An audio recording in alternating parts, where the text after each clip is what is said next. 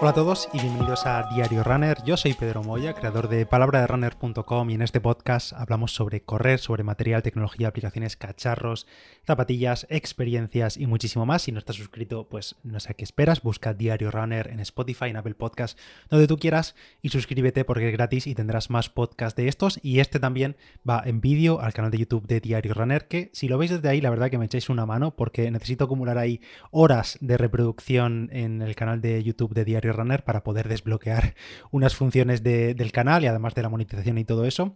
Así que si lo veis por YouTube, sobre todo estos que tienen imagen, pues mejor que mejor.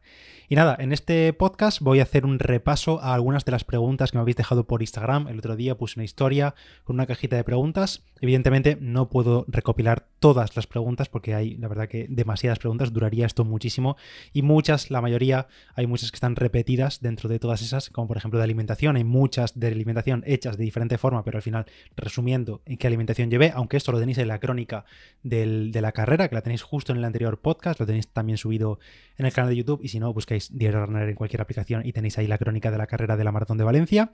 Y bueno, para el que esté perdido, estas son preguntas y respuestas sobre mi Maratón de Valencia del pasado principios de diciembre, no recuerdo si fue 4 o 5, que la hice en 2 horas 48 minutos y 56 segundos y eh, representa mi mejor marca personal en la distancia por mucho, como unos, eso, más de 15 minutos con respecto a mi anterior marca, que fue en Barcelona de este mismo año, Barcelona 2022.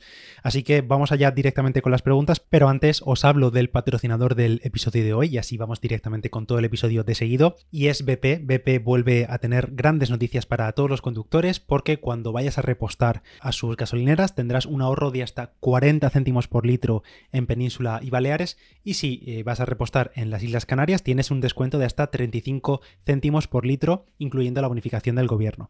Cada vez que visites una estación de servicio de BP en la península y Baleares puedes ahorrar y también puedes disfrutar de todas las ventajas que ofrecen con su programa Mi BP. Y no olvides que si lo haces desde Canarias puedes hacerlo con el plan Dino BP.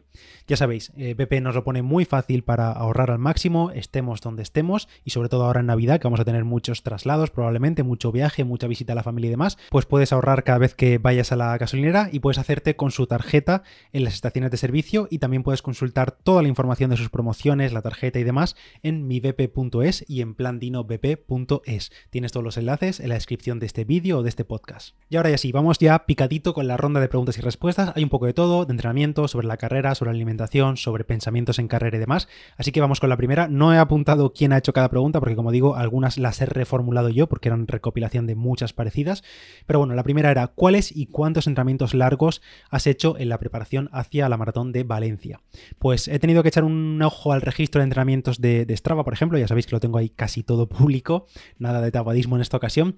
Y bueno, eh, he recopilado más o menos lo más largo y de septiembre a diciembre, que fue como el bloque específico de maratón, y tengo una tirada de 30 kilómetros con 3 x 5000 dentro de la tirada de 30 kilómetros, una tirada de 32 kilómetros, que fue la más larga de esta preparación, dos tiradas de 29, una tirada de 27 y luego, si consideramos tiradas largas más de 20-21 kilómetros, pues la verdad que tengo muchísimas, porque prácticamente cada semana, si el fin de semana era la tirada larga, a mitad de la semana caía otro largo de 20, 22, 24 kilómetros, así que tengo muchos kilómetros en cuanto a tiradas largas más o menos. Pero bueno, las largas largas, la de 30, la de 32 y las dos de 29.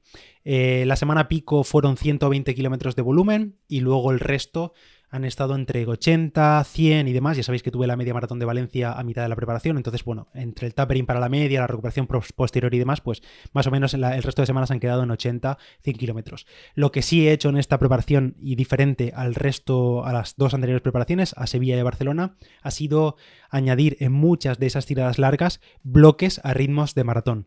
Estos bloques no estaban indicados, por ejemplo, en los planes de Fishinger, que es los planes que yo, que yo he seguido para la maratón de Valencia aproximadamente, ya sabéis que lo he adaptado un poco a mi gusto, pero a mí me da mucha confianza meter estos bloques a ritmo de maratón, ya sean pues simplemente pues 8 kilómetros a ritmo de maratón teórico, o 10, o 2 por 5000 a ritmo de maratón, o el 3 por 5000 que en ese caso fue en septiembre a finales y ya lo hice a ritmo de 358, 350 y pico, y bueno, a mí me ayuda mucho porque me da confianza a esos ritmos. Otra pregunta, qué datos llevabas en la pantalla del reloj durante la carrera, durante la maratón. Pues solo llevaba tres datos, normalmente suelo llevar entre 5 y 7 datos, pero en esta ocasión para carrera solo llevo tres o solo llevaba tres en la maratón. El ritmo en vuelta, es decir, el ritmo de ese kilómetro, porque yo tengo el autolap de un kilómetro activado, así que el ritmo en esa vuelta, los vatios o la media de vatios de 3 segundos, que ese dato me viene de Street, que lo llevaba en el, sensor en el pie, y por último la distancia. Ya está, no llevaba más datos en pantalla, no quería ver nada más. Tiempo total de la carrera lo veía cuando me saltaba el autolab, porque ya sabéis que en la pantalla de resumen te aparece el tiempo que llevase de actividad.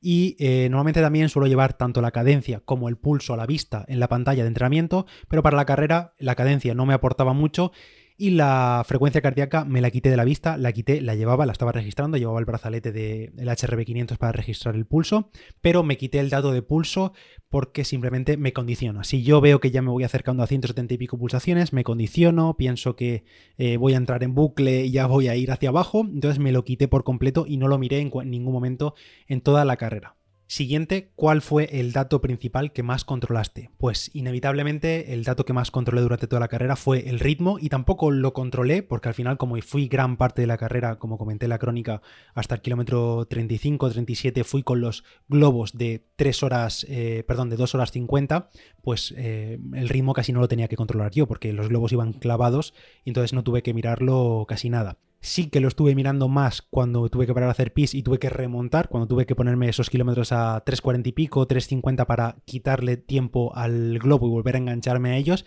En ese caso sí que los miré y más que el ritmo miraba los vatios para no pasarme muchísimo, para no creer que estaba pues eh, haciendo un sprint en lugar de ir un poco un, un progresivo hasta volver a pillarlos. Luego el resto de la carrera los vatios sí que los llevaba a la vista, estaba rondando los 300 vatios, aunque esto es una pregunta que tengo ahora después, pero como apenas oscilaron, porque al final el ritmo medio de toda la carrera. Fue súper constante, de 3.58 de media total, pues los, eh, los, vatios apenas oscilaron. Y Valencia pues tampoco tiene subidas ni tiene bajadas pronunciadas, nada de eso, entonces pues apenas se movieron.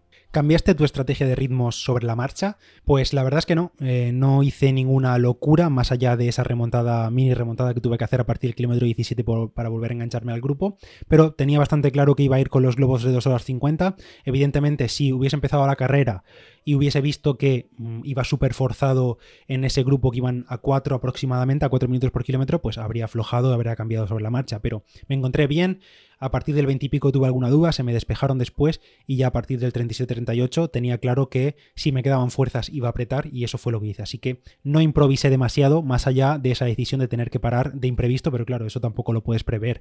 Lo mismo, pues eso, tuve que parar simplemente 47 segundos, pero te sale otro día en el que el estómago se te cruza y tienes que parar sí o sí al baño, o tienes una lesión, o tienes que aflojar el ritmo porque el cuerpo no responde, pues sí que tienes que hacerlo sobre la marcha, pero en mi caso más o menos tenía la idea bastante clara.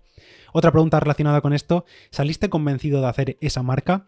Pues no convencido como tal, porque la maratón es una historia muy diferente y pueden pasar muchas cosas y puedes llegar súper preparado a la línea de salida y que luego no te salga el día. Yo hablo por, con experiencia porque me ha pasado ya más de una ocasión. Pero aquí pues sí que tenía confianza, la verdad, porque yo estaba en muy buen estado de forma, había tenido un gran bloque de entrenamiento, no solo este, sino todo el año prácticamente, y yo creía que lo tenía en mis piernas. Solamente tenía que salir un buen día, tenía que confiar en mí mismo y no salí convencido, o sea, sí salí convencido, mejor dicho, pero no estaba convencido de hacer la marca porque ya digo, luego la maratón cada uno lo pone en su sitio y en esta ocasión salió el día y estoy súper contento. Sí que tenía mucha confianza por el entrenamiento hecho. Obviamente no se puede llegar a la línea de salida y creer que la magia existe y que si no han salido los entrenos o no hemos cumplido o no hemos tenido la constancia que deberíamos haber tenido, pues las cosas no salen porque sí. O sea, el cuerpo ese día no se va a inventar los ritmos, ni por arte de magia vas a bajar 30 segundos por kilómetro porque sí, porque tú lo quieras. O sí puedes hacerlo, pero eso te va a durar X kilómetros y al final el fuelle se va, se va a acabar. ¿Cómo superas personalmente el muro y qué pensamientos te hacen aguantar o cómo vas ganándole a la mente? Pues eh, unas semanas antes estuve, bueno, lo tenéis aquí en el podcast, publicado una charla con Carlos Sánchez, que hablamos sobre su maratón de, de, Chicago, y estuvo comentando él algunos trucos mentales que realiza, y uno de ellos es el de ir dedicándole kilómetros a seres queridos, amigos y demás.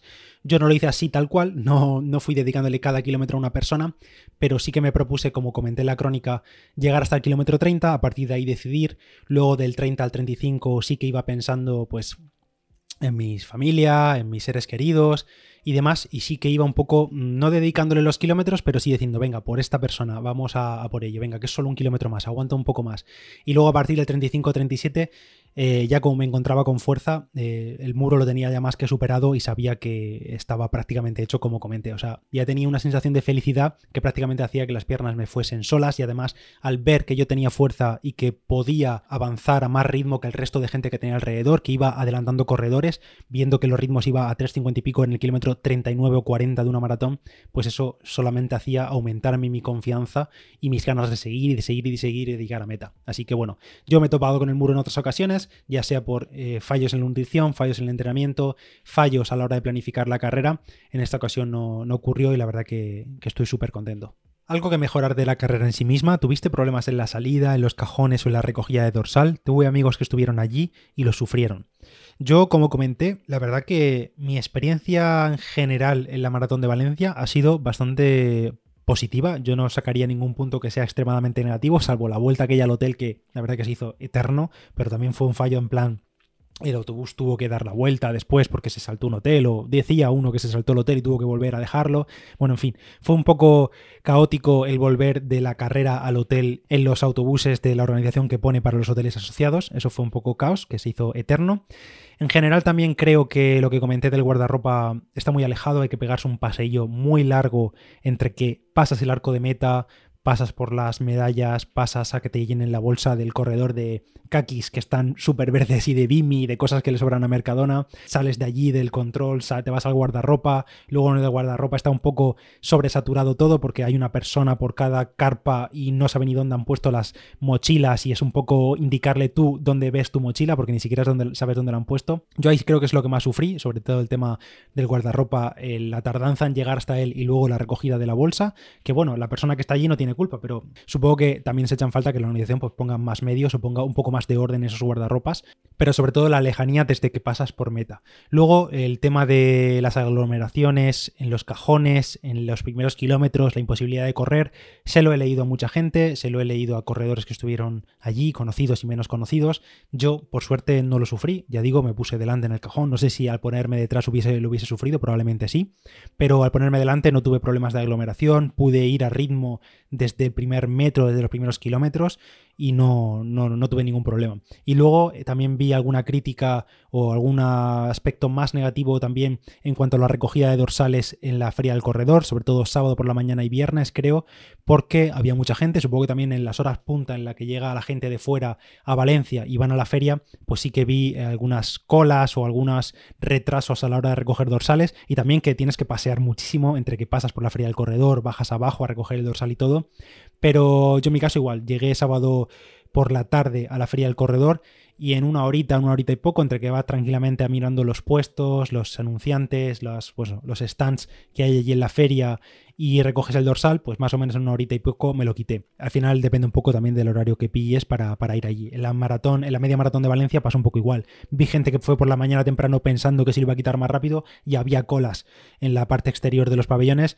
y luego yo fui por la tarde después de comer y la verdad que fuimos a tiro hecho a recoger el dorsal y salir de allí rápido. Ah, y también hace unos días vi que la organización dijo eh, que las dos cosas a las que los corredores habían puesto peor nota fue la aplicación y los guardarropa. Y la verdad que estoy de acuerdo en las dos cosas. La aplicación yo no la utilicé porque la aplicación al fin y al cabo también es un poco para seguir a corredores y claro, si estás corriendo pues no sigues a corredores, pero sí que es verdad que leí que muchísima gente o no pudo utilizar la aplicación, o los tracks no funcionaban, o se quedó pillado, o había, pues directamente la aplicación no cargaba, o los nombres aparecen con caracteres raros.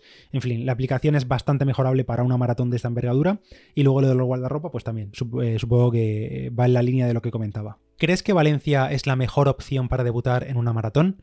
Pues sí y no. ¿Es una buena opción como primera maratón? Pues por supuesto que sí. ¿Es, una, ¿Es la mejor opción? Pues la verdad es que no tiene por qué ser la mejor opción, ni mucho menos. Yo probablemente no la elegiría como primer maratón, salvo que viviese en Valencia. Ya te comenté en su día que yo debuté en la maratón de Murcia y precisamente porque era la maratón como de casa, la que tenía al lado, donde podían, donde podían ir a animarme familiares, amigos, cerca, mm, para llegar, fácil la logística. Al final cada uno tiene que valorar pues todo eso a la hora de debutar en maratón. Eso, por supuesto, si debutas en Valencia, pues es un pedazo de maratón increíble, ya te pones el listón súper alto y probablemente luego si vas a una maratón menor, pues te va a resultar quizá eh, peor en cuanto a servicios, en cuanto a animación y en cuanto a todo. Valencia pues es lo que es, tienes a 30.000 personas corriendo, a miles de personas en las calles, muchos puntos de animación y demás, entonces como buena opción para debutar en maratón, pues sí, la mejor, pues no lo creo porque cada uno valora lo mejor como mejor le viene a él. ¿Se puede comparar la maratón de Valencia con una mayor? Pues la verdad que no te sabría decir porque no he vivido una mayor, no he corrido ninguna mayor todavía, pero seguramente sí que es seguro que eh, la maratón de Valencia sea lo más cercano que tengamos a una mayor en España. O sea, lo más top que tenemos en cuanto a maratón en España es probablemente la maratón de, Valencia. Por cierto, tengo un episodio con Carlos, con Carlos Sánchez, que comentaba antes que ya hablamos de su maratón de Chicago y demás. Y tengo un episodio, tenemos eh, grabado un episodio ya de hace unas cuantas semanas, lo que pasa es que no he tenido tiempo ni de sacarlo ni de editarlo porque es bastante largo otra vez. Y hablamos precisamente de esto, no solo de todas las mayors, de cómo eh, participar, de requisitos de cada una, de peculiaridades, sino también de posibles mayors del futuro y cómo se posiciona Valencia entre ellas. Y bueno, seguramente tendréis este episodio publicado durante la Navidad, durante estas semanas probablemente. Carlos, sé que estás escuchando esto, no te desesperes, ya lo saco, no te preocupes. Seguimos con las preguntas. Los cuñados dicen que es una maratón en bajada. ¿Es verdad? pues no sé quién dice eso, pero LOL. Me río en su cara. Dile a ese cuñado que puede apuntarse y correrla. ¿Mucho ambiente en el recorrido o solo en varios puntos? Yo creo en general hay bastantes puntos de animación, tanto los que pone la organización, con batucadas, con organizaciones que se ponen ahí con DJs, con música en directo y todo eso, pero también muchos puntos donde hay mucha animación del público, de familiares o de amigos o de gente que sale de Valencia a animar. Sí que es verdad que sobre todo en los primeros kilómetros también supongo que por la hora, porque es muy temprano eh, hay menos animación, un poco cuando se aleja la carrera, pero luego en la parte central de la carrera, digamos, cuando ya, sobre todo se hace un buen día como hizo ese día, que no nos llovió ni nada, supongo que si llueve hace un mal día, pues la gente no sale tanto a la calle, pero había bastantes puntos de animación y también, por ejemplo, en la guía de Blog Maldito de David, eh, él coloca muy bien los puntos de animación en los que los acompañantes se pueden colocar y por ejemplo, entre el kilómetro 8, 12, 16, 18, 20, 20 y pico, están todos como muy concentrados y los acompañantes pueden moverse fácilmente sin andar demasiado y sin pegarse un carrerón de la leche para llegar a esos distintos puntos y animar a los corredores varias veces. Entonces yo creo que está bastante bien, sobre todo en la parte central, y luego mucha, mucha gente, ya cuando se acerca la hora de llegada a meta, entre las 11, las 12, la 1, ya hay mucha gente animando. Así que en cuanto a nivel de animación y de empuje del público, yo creo que Valencia está bastante bien.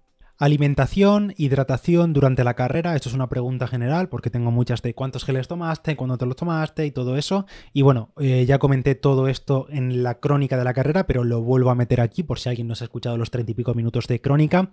La nutrición, mi idea era tomar sobre 70-75 gramos por hora de hidratos de carbono. Y para ello en esta ocasión lo llevaba combinado entre geles e hidratos de carbono en líquido, en bidón. Llevaba un bidón de 250 mililitros con agua y 90 gramos de maltodextrina y fructosa, también con unas dos pastillas de sal ahí, aunque no me hacían falta porque había tomado muchas sales las horas previas y, la, y el día anterior. En total, eh, mi idea era meterme unos 214 gramos de hidratos de carbono, como digo, unos 70 gramos por hora, entre este bidón y cuatro geles Energy Gel de Procis que esos son cada 31 gramos de hidratos por gel, 124 gramos. Como comenté también en la crónica, eh, no acabé, acabé por no poder tomarme todo eso, no pasó nada porque no me afectó al rendimiento, acabé con mucha fuerza y todo, pero por lo que sea, tengo que seguir trabajando en la alimentación y esa era mi idea de tomar unos 70 gramos por hora, no fue posible en esta ocasión, me tomé como unos 130 eh, o una cosa así, calculé, pero bueno, no está tan mal y menos es nada. Lo que más me importaba era no tener problemas de estómago,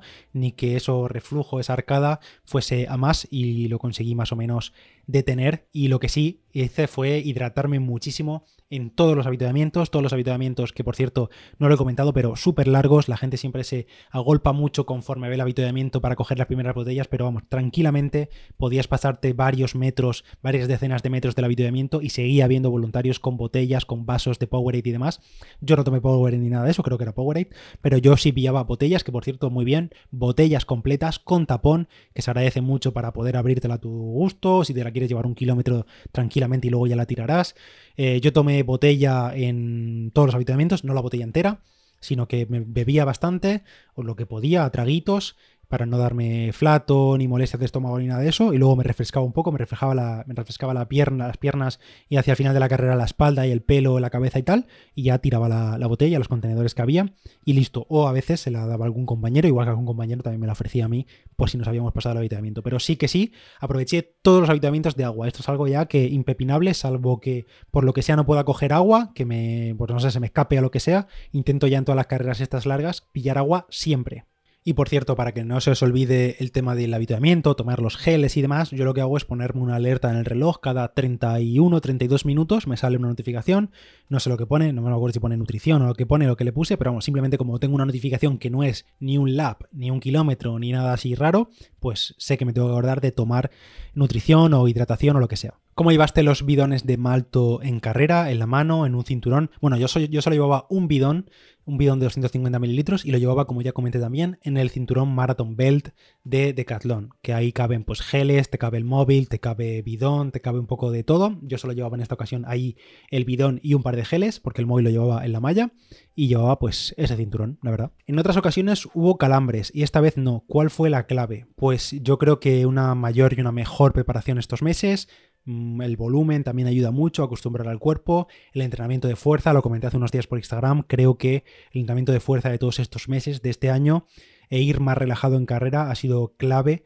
eh, para no solo para esta maratón, sino para aguantar el tute al cuerpo de todo este año, aguantar la caña, los kilómetros de volumen cada mes, las mejores marcas personales en todas las distancias. Todo ello también es consecuencia del entrenamiento de fuerza. Y una cosa que no comenté es que desde casi Sevilla llevaba arrastrando como en el pubis, como una especie de molestia que sobre todo notaba más cuando hacía entrenamientos rápidos o series o forzaba más la musculatura y lo llevaba renqueante ahí, incluso los días previos a la maratón, las semanas antes, pero bueno, intentaba un poco olvidarlo, no pensar en ello y sin duda también el tema del entrenamiento de fuerza ha ayudado a que eso no vaya más y que claro, como no he parado ningún mes, pues no he podido solucionarlo por completo y ahí sigue. Bueno, cada vez algún día me duele más, algún día lo noto menos, más que doler es notar que no me impide correr ni mucho menos y luego la maratón la verdad que ni lo noté, no sé si por el éxtasis o por qué, pero no noté nada ni los días posteriores ni hoy mismo que estoy grabando esto. Y también lo de que he comentado antes de meter bloques a ritmo de maratón en las tiradas largas, creo que también me ha ayudado pues a acostumbrar al cuerpo y a mí, como digo, a confiarme, a confianza y creer en que puedo ir a esos ritmos fácil, entre comillas, o al menos que tengo, pues eso, eh, posibilidades de ir a esos ritmos sin problema. ¿Llevabas el street? ¿Puedes desvelar tus vatios en carrera? Mm, sin problema, aquí no hay tapadísimo ni nada todo Open Metrics. Rondé toda la carrera sobre los 295, 305 vatios, una cosa así. La media total de la carrera fueron 296 vatios para 2 horas 48 minutos y 56 segundos, que eso es un ritmo medio de 3,58 en toda la maratón. Y mi peso son unos 68 kilos, llegué a la maratón con 68 kilos, así que aproximadamente unos 4,8 vatios kilo, si no me sale mal el cálculo aquí. Y mi potencia crítica son 345 vatios, unos 5,05 vatios kilo. Eh, así que ahí tenéis los datos. Otra, otra pregunta aquí también sobre datos. Cadencia media en la carrera. Más datos. Eh, cadencia media fueron 184 pasos por minuto, toda la maratón, de media de toda la maratón, 184 pasos por minuto.